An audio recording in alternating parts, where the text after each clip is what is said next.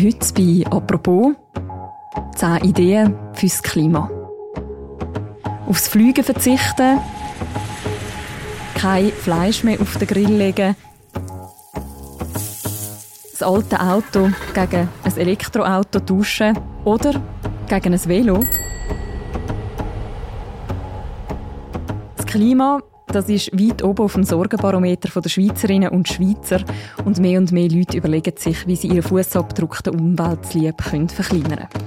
Natürlich mit möglichst wenig Aufwand und möglichst grossem Effekt. Und da stellt sich immer wieder die Frage, was bringt am Schluss eigentlich wirklich etwas? Über das reden wir heute im Podcast «Apropos», im täglichen Podcast vom Tagesanzeiger und von der Redaktion Tamedia. Mein Name ist Mirja Gabatuller und bei mir im Studio ist der Matthias Blüss.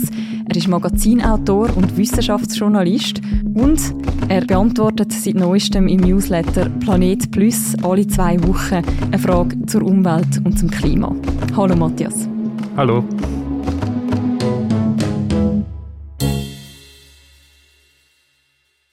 Matthias, du beschäftigst dich ja seit längerer Zeit mit der Frage, was eigentlich wirklich etwas nützt, wenn man das Klima schonen will. Wie ist es eigentlich dazu gekommen, dass du dich angefangen hast, mit dem Thema zu beschäftigen? Ja, das Thema hat mich eigentlich schon immer interessiert. Aber so richtig angefangen hat es im Jahr 2019. Da hat mich die Magazinredaktion gefragt, ob ich nicht einen Artikel machen kann, so Tipps, äh, wie man sich umweltfreundlich oder klimafreundlich verhalten im Alltag. Aus dem heraus ist ein ganzes Magazin Heft geworden, das einen grossen Erfolg hatte. Also ist sehr viel nachgefragt worden. Ich bin bombardiert worden mit Mails und mit Nachfragen, Fragen, Aufträgen. Und unter anderem ist aus dem dann ein Jugendheft entstanden und auch ein Buch. Das heißt weniger ist weniger. Und letztlich ist jetzt auch der Newsletter, den ich jetzt mache, seit kurzem eigentlich auch noch ein Kind von dem Heft, das es im Jahr 2019 gegeben hat. Mhm. Wir verlinken natürlich auch gerne nochmal den Originalartikel aus dem Magazin 75 Fragen sind das, glaube ich, die du dort beantwortet hast. Ja, genau. Heute wenn wir aber im Podcast auch mal die wichtigsten Fragen mit dir anschauen. Wenn wir jetzt ein bisschen konkret werden, mal die grösste Frage zuerst, wenn ich jetzt und ohne grossen Aufwand etwas machen will, um meinen Umweltfußabdruck zu verkleinern, wo fange ich am besten an? Es gibt etwas ganz Einfaches, was man machen kann, wo viele Leute nicht daran denken. Also wenn sie jetzt daheim sind oder auch vielleicht im Büro, gehen sie doch mal zu allen Brunnen, die im Haus sind, äh, zu allen Lavabo und drehen einfach den Dreihebel, den es hat an den meisten Orten, ganz nach rechts, also auf kalt. Weil den meisten Orten steht der Hebel in der Mitte. Das heisst, es, wird gemischt, es kommt warmes und kaltes Wasser. Und das warme Wasser, das da gezogen wird, automatisch, das erkaltet meistens in der Leitung, bevor es überhaupt vorne angekommen ist. Und durch das verbraucht man sehr viel Energie für das Warmwasser. Wenn man es auf kalt stellt, dann braucht es das nicht. Das ist ganz ein einfacher Tipp, den man sofort kann umsetzen kann und null Komfort-Einbuß bedeutet. Mhm. Außer wenn man dann vielleicht richtig Herbst und Winter vielleicht nicht mehr unbedingt kalt duschen Natürlich, wenn man gezielt warmes Wasser will, dann soll man es machen, aber viele Leute machen das ja gedankenlos und das warme Wasser kommt gar nicht vorne an. Beim Duschen gibt es auch ganz einen einfachen Trick, wie man die Hälfte von der Energie einsparen kann. Und zwar gibt es äh, eine einfache technische Lösung, einen Sparbrause, der nur die Hälfte vom Wasser durchlässt. Oder es gibt auch so Sparchips, die man ganz einfach einbauen kann. Das dauert nur ein paar Sekunden, das zu machen. Hat auch null Komfort-Einbuß. Man kann genau gleich warm duschen, genau gleich lang und braucht nur die Hälfte vom Wasser. Das heißt auch nur die Hälfte von der Energie. Das geht also mit einem kleinen Griff an den Wasserhahn. Was ist denn am effizientesten, wenn ich jetzt sage, ich nehme gerne ein bisschen mehr Aufwand auf mich? Also wenn man zu den wirklich grossen Sachen kommt, dann ist eigentlich, würde ich mal sagen, das Einfachste, was man wirklich auch umsetzen kann, ist aufhören zu fliegen oder das Fliegen sehr stark reduzieren. Weil das ist eigentlich bei uns in der Schweiz ist das eigentlich der wichtigste Punkt. Je nach es gibt verschiedene Zahlen, so zwischen 20 und 30 Prozent vom CO2, wo Durchschnittsschweizerin, Durchschnittsschweizer rauslässt, geht über das Fliegen, weil wir halt sehr, sehr viel fliegen in der Schweiz hängt damit zusammen, dass wir ziemlich reich sind. Ähm, wenn man mit dem aufhört, und auf das ist man ja meistens nicht existenziell angewiesen, kann man sehr viel einsparen. Also ich denke, das ist einfacher, als wenn man sagt, man probiert es bei der Heizung oder irgendwie beim, beim, täglichen Verkehr etwas zu ändern. Fliegen, das ist ja so ein Klassiker. Das ist etwas von dem, was einem auch am schnellsten in den Sinn kommt. Es gibt noch so ein bisschen andere Sachen, die viel diskutiert werden, zum Beispiel auf Fleisch verzichten, vegetarisch, vegan essen, den Abfall recyceln. Du hast die Heizung schon erwähnt. Gibt es eigentlich auch Sachen, wo man das Gefühl hat, das hat einen grossen Effekt, aber wo weniger nützt, als so Durchschnittsperson denkt? Also der Klassiker davon ist sicher der Plastik. Die Leute haben das Gefühl, wenn sie ein Plastiksäckchen einsparen an der Mikrokasse, dass sie dann viel fürs Klima gemacht haben. Und in Wahrheit ist eigentlich der Effekt praktisch gleich null, weil das ist ja so leicht und natürlich ist der Plastik aus Erdöl gemacht, aber die Menge ist so klein, dass das eigentlich praktisch nicht messbar ist. Vor allem verglichen mit dem Produkt, das man dann kauft. Also das, was drinnen ist im Sack, ist meistens viel, viel wichtiger als die Verpackung. Du beantwortest ja jetzt alle zwei Wochen Fragen von Leserinnen und Hörern vom Tagi und von allen Tamedia-Titeln in einem Newsletter. Ich will ein paar von diesen Fragen, die dir gestellt worden sind, aufgreifen. Soll man eigentlich als umweltbewusster Mensch sein altes Benzinauto noch weiterfahren oder soll man lieber das Elektroauto sich anschaffen, ein neues? Ja, das ist eine relativ schwierige Frage. Ich habe da noch ein bisschen dazugelernt. Heutzutage ist es eigentlich so, dass es sich fast immer lohnt, ein neues Auto zu kaufen, ein Elektroauto. Also wenn man ein altes Benziner hat, also fossilantriebene Benziner oder Diesel, und mit dem Gedenken noch eine Zeit lang umzufahren, der Richtwert ist so bei 30.000, 40.000 Kilometer, dann lohnt es sich eigentlich umzusteigen auf ein Elektroauto. Über die 30.000, 40.000 Kilometer hat man die Anfangskosten, die Anfangsumweltkosten, die das Elektroauto dann auch hat, hat man das wieder reingespielt. Also es lohnt sich eigentlich für fast alle Leute. Nicht lohnen tut sich höchstens für jemanden, der ein altes Auto hat und mit das vielleicht noch ein bisschen ausfahren noch ein paar Jahre ganz wenig und nachher eigentlich aufhören Auto fahren. Dann lohnt es sich nicht umzusteigen. Mhm. Ich nehme an, das Velo ist am Schluss dann doch noch die bessere Option jetzt aus Klimasicht als das Auto. Ja, das Velo ist natürlich viel besser. Also am allerbesten ist das Velo ohne Motor und nachher das zweitbeste das Velo mit Elektromotor. Die sind natürlich immer noch viel besser als ein Elektroauto, weil ein Elektroauto trotz allem viele Ressourcen braucht und viel Strom verbraucht. Das sind wertvolle Sachen und das bringt man nicht auf Null. Also es ist natürlich viel besser als ein Benzinauto, aber es ist halt trotzdem hat immer noch eine Umweltbelastung drin. Ja. Eine andere Frage, die dir gestellt wurde, ist, ist die zu der Fernwärme, Heizen mit Holz. Ist das eigentlich sinnvoll oder im Gegensatz sogar schlimmer als Öl und Gas? Der Jörg Kachelmann hat zum Beispiel gesagt in einem Interview mit dem Tagesanzeiger, dass das am Schluss schlimmer sei als Öl und Gas. Auch diese Frage ist recht umstritten. Ich glaube, Jörg Kachelmann hat in diesem Punkt nicht recht. Ich schätze ihn sonst sehr, aber ich glaube, er übertreibt es ein bisschen mit der Kampagne, die er da führt gegen Holzheizungen. Also der Punkt, der stimmt, ist Holzheizungen, vor allem private Holzheizungen, belastet die Luft. Also sind ein wichtiger Faktor für, für die Luftverschmutzung und das ist sehr ungesund. Sterben jedes Jahr sehr viele Leute wegen Feinstaub in der Luft und da kommt ein großer Teil von diesen Holzheizungen. Aber wenn man zu einer Fernheizung angeschlossen ist, wo äh, eine grosse Holzverbrennung dranhängt, wo, wo die Wärme liefert und das gut gemacht ist technisch und das Abgas gefiltert wird, dann sehe ich das Problem nicht so. Es gibt dann einfach noch den Streit darüber, wie sinnvoll es ist, überhaupt Holz zu nutzen zum Verbrennen. Dort finde ich, wenn man es sparsam macht und nur das Holz nimmt, das man sonst nicht brauchen kann, sprich man kann es nicht zum Bauen brauchen vor allem, dann finde ich es eigentlich okay. Aber man müsste eigentlich in erster Linie schauen, dass man das Holz andersweitig nutzen weil das ist ein wertvoller Rohstoff, den man zum Beispiel eben kann für Möbel, für Häuser und so weiter brauchen. Und wenn es dort gebraucht ist, dann ist das CO2 nachher weggesperrt für ein paar Jahre oder idealerweise sogar für ein paar Jahrzehnte. Kommen wir zu ein paar kurzen Fragen. Fleisch essen, sagen wir einmal in der Woche, ja oder nein? Einmal in der Woche ist okay. Wenn ist es nicht mehr okay? ich finde ein bis zweimal pro Woche finde ich okay. Äh, kommt natürlich auch darauf an, was für Mengen. Aber täglich Fleisch, das liegt sicher nicht drin. Mhm. Ich frage jetzt natürlich zugespitzt. Das andere hast du eigentlich schon beantwortet. Einmal im Jahr in die Ferien fliegen, ja oder nein? Also nein. Wenn man es im Schnitt so macht, werden wir nicht auf die, die Klimaziele nicht erreichen, nein wenn man trotzdem in ein Flug steigt, den Flug kompensieren oder das Geld lieber anders ausgeben?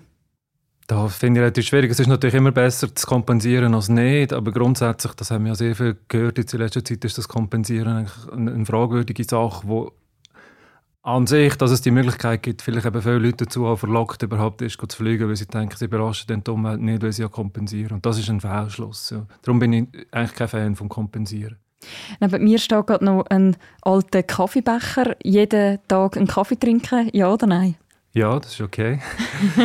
also ich trinke, kann das gerne auch sagen. Also ich, ich, das tönt jetzt wahrscheinlich gewisse Sachen sehr asketisch, was ich da sage. Ich, ich selber ähm, trinke auch noch Kaffee, vielleicht zwei, drei am Tag. Was ich mache, ich, ich trinke ganz kleine. Und zwar geht es nicht um die Wassermenge, also es geht nicht darum, dass es wenig, wenig Wasser gebraucht wird, sondern einfach wenig Kaffee. Also ich brauche vor allem so die italienische Kaffeemaschine und dort habe ich die kleinste, die nur eine Portion rausgibt. Und der Effekt ist einfach, wenn man das macht, man braucht viel weniger Kaffeepulver. Mhm. Und die Leute denken manchmal, beim Kaffee geht es darum, wegen der Wärme, die es braucht, oder wegen dem, eben wegen dem Wasser oder was auch immer. Und das ist eigentlich nicht der Punkt. Der Punkt ist die Produktion vom Kaffee. Und je weniger Kaffeepulver man verbraucht, desto kleiner ist der Fußabdruck. Wenn man den Kaffee trinkt, vielleicht auch so einen kleinen Ristretto, wie du gesagt hast, mit Kuhmilch, mit Hafermilch oder am besten einfach schwarz? Am besten natürlich schwarz. ähm, Hafermilch ist aus Umweltsicht besser als Kuhmilch. Wobei, äh, so einen kleinen Kaffee, also die Menge ist ja dann auch wieder nicht so groß. Also das sind jetzt nicht die riesen Sachen. Aber grundsätzlich schon, ja, ist Hafermilch natürlich besser als Kuhmilch. Ich bin zögern immer bei der Milch ein bisschen, weil die Milch halt in der Ernährung, vor allem für Kinder, schon eine gewisse Bedeutung hat. Ich würde jetzt nicht einfach drauf gehen und sagen, aufhören Milch trinken. Mhm. Milch aus dem Tetrapack oder aus der Plastikflasche? Das kommt eigentlich nicht so drauf an. Das ist fast gleichwertig, die zwei Verpackungen. Du hast vorher schon gesagt, das Plastiksäckchen. Viele schauen ja auf das, wenn sie sonst einposten, keine Plastikflaschen und so weiter. Wie schlimm ist Plastik allgemein für die Umwelt? Auch das ist eine Frage, die ein bisschen umstritten ist. Es gibt mal die eine Sache natürlich, dass Plastik einfach verschmutzt. Also wenn das bei uns liegt, noch viel schlimmer, wenn es im Meer liegt oder am Strand irgendwo, das ist mal fürs Auge nicht gut und es ist natürlich für die ganze Umwelt und Tiere ist das auch nicht gut. Die andere Frage ist die nach dem Klima und dort hat Plastik einen gewissen Einfluss, einfach vor allem die grossen Plastikmengen. Da stellt man sich aber manchmal etwas Falsches darunter vor. Also Plastik ist eigentlich grundsätzlich, zählt man einfach der Kunststoff, ist da, wo da zählt. Und das gibt es vielen Orten. Also jetzt zum Beispiel in der Landwirtschaft die riesigen Plachen oder in Autos sind riesige Mengen von Kunststoff verbaut oder also in der Industrie wird einfach das viel gebraucht. Und das, was wir so im Alltag haben, irgendein Plastikbecher oder das Plastiklöffel oder das Plastiksäckchen, um da geht es eigentlich nicht, das sind Kleinstmengen. Also dort, das ist nicht das, was der, der riesen Unterschied macht jetzt beim Klima.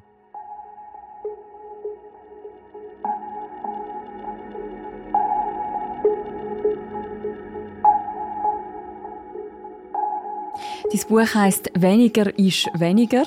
Ist weniger immer weniger? Ja, also die Betonung liegt beim Buchtitel auf dem Ist. Also weniger ist weniger. Es geht ja häufig um Verzicht und Konsumthemen. So. Da komme ich häufig auch die Antwort über, ja, aber Geld weniger ist doch mehr. Das ist etwas, was sehr schnell kommt. Und da werde ich ein bisschen entgegenhalten.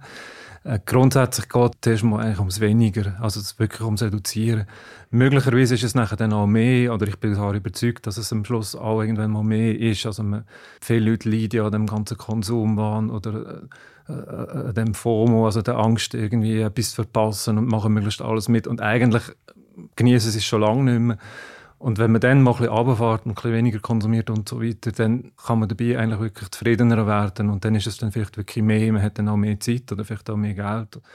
Der Effekt gibt es auf jeden Fall. Aber ich werde einfach darum den Buchtitel zuerst mal betonen, es geht eigentlich zuerst mal darum, ein bisschen, eben, dass es ein bisschen weniger ist. Also wenn ich dich richtig verstehe, geht es dir auch darum, dass man nicht den Verzicht verklären sozusagen? Ja, genau. Mhm. Apropos Verzicht, uns fällt es ja oft schwer, auf Sachen zu verzichten, auch wenn wir wissen, dass es sinnvoll wäre. Hast du eine Erklärung, wieso das so ist? Ja, wir leben natürlich evolutionär gesehen zum ersten Mal in einer Zeit, wo wir einen Überfluss haben. Und auf das sind wir eigentlich nicht vorbereitet, äh, weder körperlich noch geistig. Es kommt mir manchmal so ein bisschen vor, das ist jetzt vielleicht ein komischer Vergleich, wie ein Wolf in einer Schafsherde, der nachher äh, einfach den Instinkt hat, sämtliche Schafe zu töten was eigentlich völlig sinnlos ist, aber er hat halt einfach den Instinkt. Und wir haben offenbar einfach den Instinkt, wenn wir können, möglichst viel zu konsumieren. Das ist einmal überlebenswichtig gewesen, weil wir, halt, weil wir ständig von Knappheit umgeben sind. Und jetzt, wo es die Knappheit eigentlich nicht mehr gibt für viele Leute, hat das halt auch die negativen Folgeeffekte.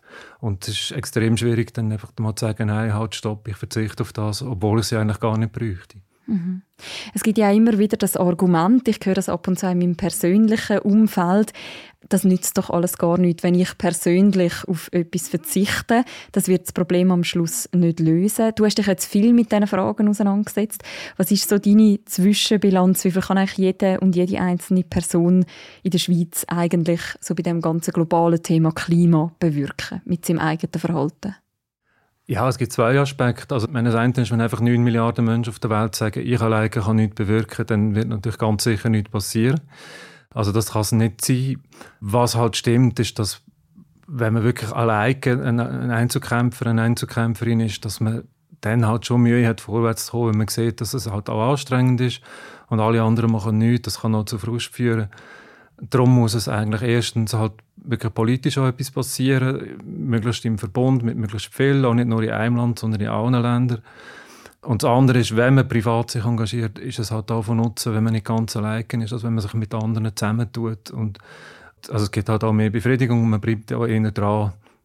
Also das, das wäre so meine Empfehlung, dass man nicht, nicht für sich alleine so kämpft. Etwas auffällt bei dieser ganzen gesellschaftlichen Debatte, wo es auch rund um das Thema Klima, Umwelt, Verzicht gibt, ist, dass auch immer wieder so eine moralische Komponente hat, dass man sieht, dass auch Begriffe wie zum Beispiel Flugscham oder auch dieser ganzen Situation um die sogenannten Klimakleber, was man immer von dem Begriff haltet. Sollten wir über das ganze Thema nüchterner diskutieren in deinen Augen? Ja, ich fände es natürlich schön, wenn das möglich wäre. Ich weiß nicht, ob es geht, weil es ist halt ein hoch aufgeladenes Thema. Und letztlich wissen wir ja, die meisten von uns oder alle, dass wir eigentlich mehr könnten machen und es halt nicht machen, auch aus Bequemlichkeit zum Teil. Und wenn dann jemand kommt, der vielleicht eben noch Moral auf seiner Seite hat und dann vielleicht etwas macht, was nicht so toll ist, dann zeigt man halt dann gerne schon auch mit dem Zeigefinger. Das ist halt moralisch auch eine Entlastung für einen selber. Das sind halt so Effekte, die es einfach gibt unter Menschen. Ich selber finde, ähm, es müsste nicht moralisch aufgeladen sein. Ich finde, ich bin ein recht rationaler Mensch und finde, wir sehen, was passiert. Wir wissen aus, aus x Studien und äh, aus der Wissenschaft, was, was auf uns zukommt. Und dann ist es für mich eigentlich ein nüchtern, rationaler Entscheid, zu sagen, was noch drin liegt und was nicht. Das muss eigentlich überhaupt nicht moralisch aufgeladen sein. Mhm. Wie hat sich dein eigener Alltag in den letzten Jahren verändert? Nicht so wahnsinnig fest. Ich habe schon immer relativ bescheiden gelebt, wenn ich das mal so darf sagen. Ich ähm, bin sowieso kein Fan von Auto oder von Flugzeugen und ich habe das jetzt noch weiter zurückgefahren. Am meisten vielleicht noch bei der Ernährung. Ich esse noch ein bisschen Fleisch, aber wirklich nicht mehr viel. Und ähm, eigentlich meine grösste Baustelle sind noch die Milchprodukte. Da komme ich relativ schwer davon weg, weil ich die sehr gerne habe. Aber ich arbeite daran. Mhm. Und der Wasserhahn steht jetzt immer auf der richtigen Seite? Der steht immer auf der richtigen Seite. ja. Du hast gesagt, du arbeitest jetzt daran. Wie schwer fällt dir persönlich der Verzicht? Da kommt mir gerade noch Sinn, was ich als letztes gemacht habe. Ich habe angefangen, kalt abwaschen. Mhm. Ich kann mich daran erinnern, wir haben früher häufig so für eine Alphütte gewohnt, eine Zeit lang.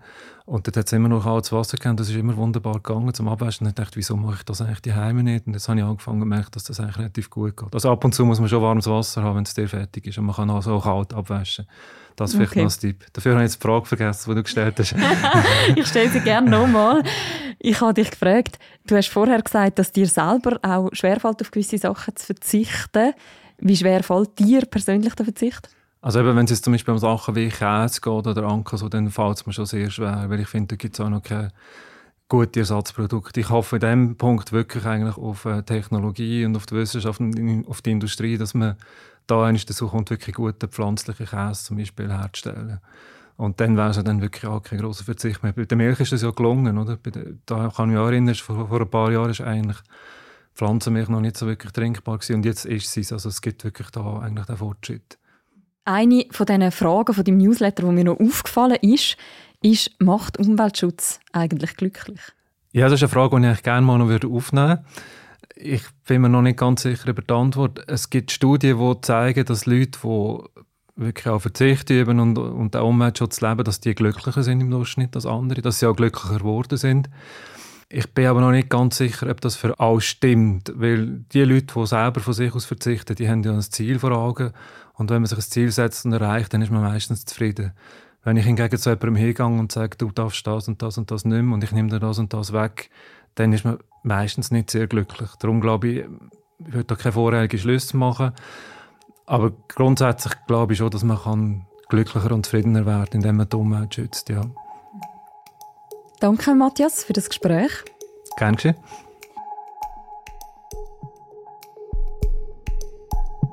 Wer mehr Hintergründe will rund um das Thema Klima- und Umweltschutz, dem empfehle ich natürlich sehr, den Newsletter zu abonnieren vom Matthias Plus. Planet Plus heisst er und ist exklusiv für Abonnentinnen und Abonnenten vom Tagi, von der Basler Zeitung, vom Bund oder von der Berner Zeitung. Man kann auch Fragen schicken an Matthias Plus. Das am besten per Mail matthias.plus.bluewin.ch. Matthias mit einem T und Plus mit UE. Beides Mailadresse und der Link zum Newsletter, das findet ihr auch im Beschreibung zu deren Episode. Und natürlich findet ihr dort auch nochmal den Magazinartikel mit diesen 75 Ideen, wie man das Klima im Alltag schonen kann. Und das war die heutige Folge von unserem Podcast «Apropos». Die nächste Folge von uns die könnt ihr morgen wieder hören. Bis dann, macht's gut. Ciao miteinander.